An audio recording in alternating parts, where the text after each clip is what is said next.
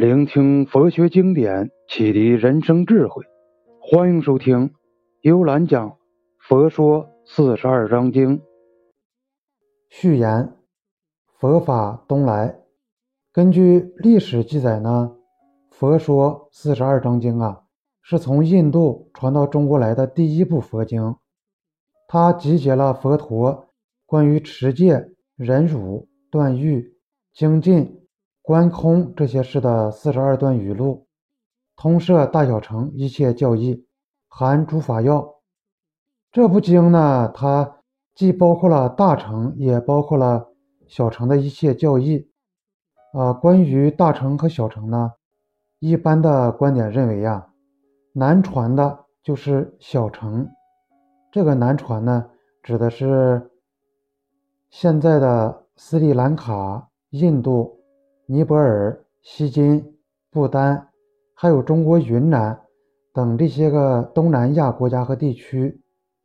小行啊，他修行的是解脱道，目的呢是追求个人的解脱。而中国现在的北传佛教呢，就是大乘。大乘啊，修的是菩提道。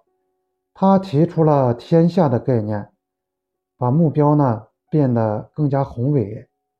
那就是说，不仅要个人解脱，还要像佛陀那样去帮助他人解脱。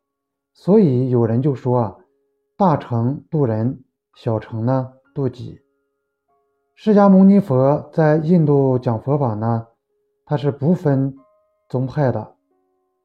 但是佛法传到了我们中国以后呢，经过历代的祖师加以分门别类，这样就形成了我们中国佛教今天的十宗。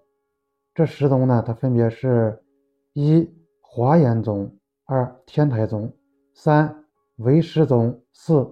三论宗，五禅宗，六净土宗，七律宗，八密宗，九俱舍宗，十成实宗。这十宗当中啊，从华严宗到密宗这八宗呢，是属于大乘佛教；后面的俱舍宗和成实宗呢，是属于小乘佛教。所以，中国佛教的这十大宗呢，又有八大二小之说，含诸法要。诸法呢，是指宇宙中啊一切有形和无形的事物，包括物质的，也包括精神的，当然也包括思想。可以理解为呢，呃，一切的一切。全经啊，共计有两千三百三十九个字。分为四十二章，也就是四十二段。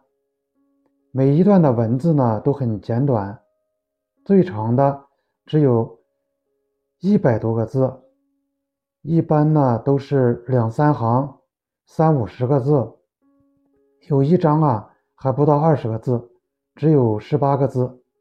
它的题材呢就好像我们中国儒家的《论语》和《孝经》一样。是一章一章的，非常的简明。这部经啊，反复地强调了持戒的重要性，告诉后世弟子应该如何去修行，是古今出家和在家的弟子奉持的重要经典之一。后来就有祖师大德把这部经和佛遗教经、八大人觉经合称为佛。一教三经，这三部经书呢，都是佛陀临终所说法，也就是说，佛陀即将入灭的时候说的，是修行必须遵循的准则，解脱的根本。讲到这里啊，我们就讲完了为什么要学习这部经。下面我们再讲一下这部经呢是怎样传到中国来的。东汉永平七年，就是公元六十四年，汉明帝刘庄啊，夜晚做了一个梦，他梦见一位金人呢，一位神人呢，全身金色，在这个宫殿前，宫殿前呢飞来飞去。第二天就汇集群臣问说这是什么神呢？当时啊，呃，知识比较渊博一个大臣，呃，太史官啊，他叫傅毅，就回答道：“说我听说啊，西方有号称佛的得道者，能飞行于虚空，神通广大。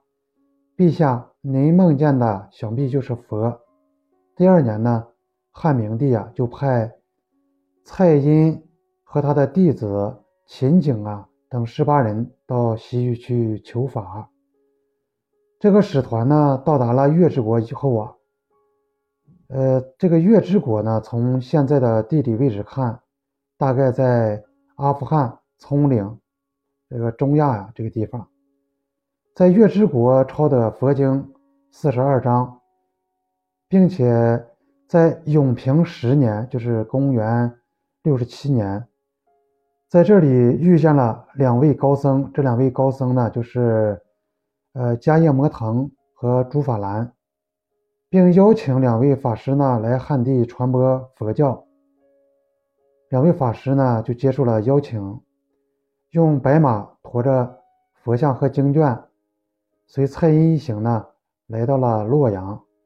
汉明帝呀，对他们的到来呢非常高兴。就在永平十一年（公元六十八年），专门为他们建立了个佛寺，命名呢叫白马寺，因为是白马驮经嘛。白马寺呢是我国汉地最早的佛寺。关于这两位著名的翻译大师呢，迦叶摩腾，迦叶呢是婆罗门的姓，摩腾翻译成汉文呢就是大象的意思。竺法兰呢？竺是国名，天竺，也就是印度。两位大师啊，都是中印度人。他们在洛阳白马寺合译了四十二章经。这两位大师呢，一同被尊称最我们啊尊为中国佛教的鼻祖，先后在洛阳白马寺圆寂。现在寺内呢，修有他们的。陵墓，这就是汉明帝夜梦金人，白马驮经，佛法东来。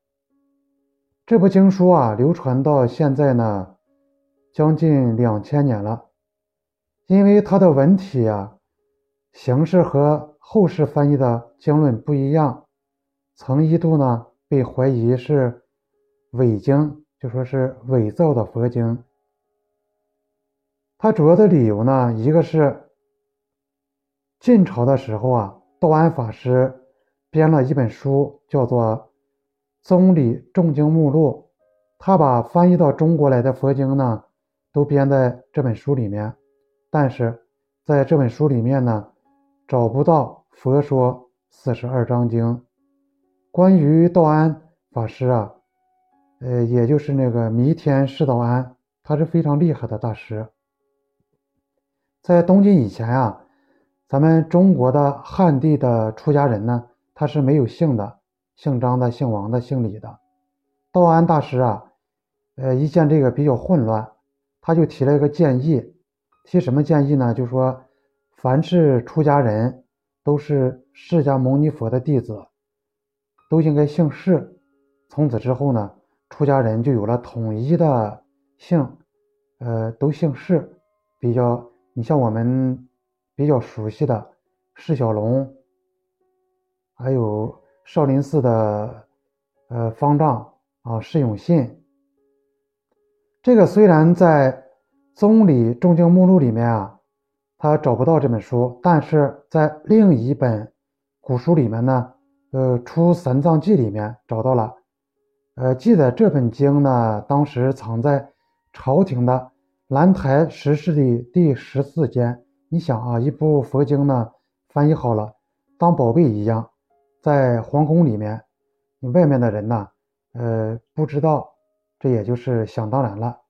另外呢，还有人说啊，因为它的呃题材和以后的佛经不一样，像以后的佛经啊，一般都是如是我闻，而这佛经呢，它没有。但是呢，不能因为这个呀。就说这佛经是伪经，也经过了很多的大师。你像，呃，太虚大师呢，他们都证明啊，这部经呢，呃，确确实实是中国传入中国的第一部佛经。这样，佛教自此以后呢，就传入了中国。白马寺呢，被尊为中国佛教的祖庭，这是中国佛教的源流。本集完，欢迎留言、转发和评论，下集更精彩。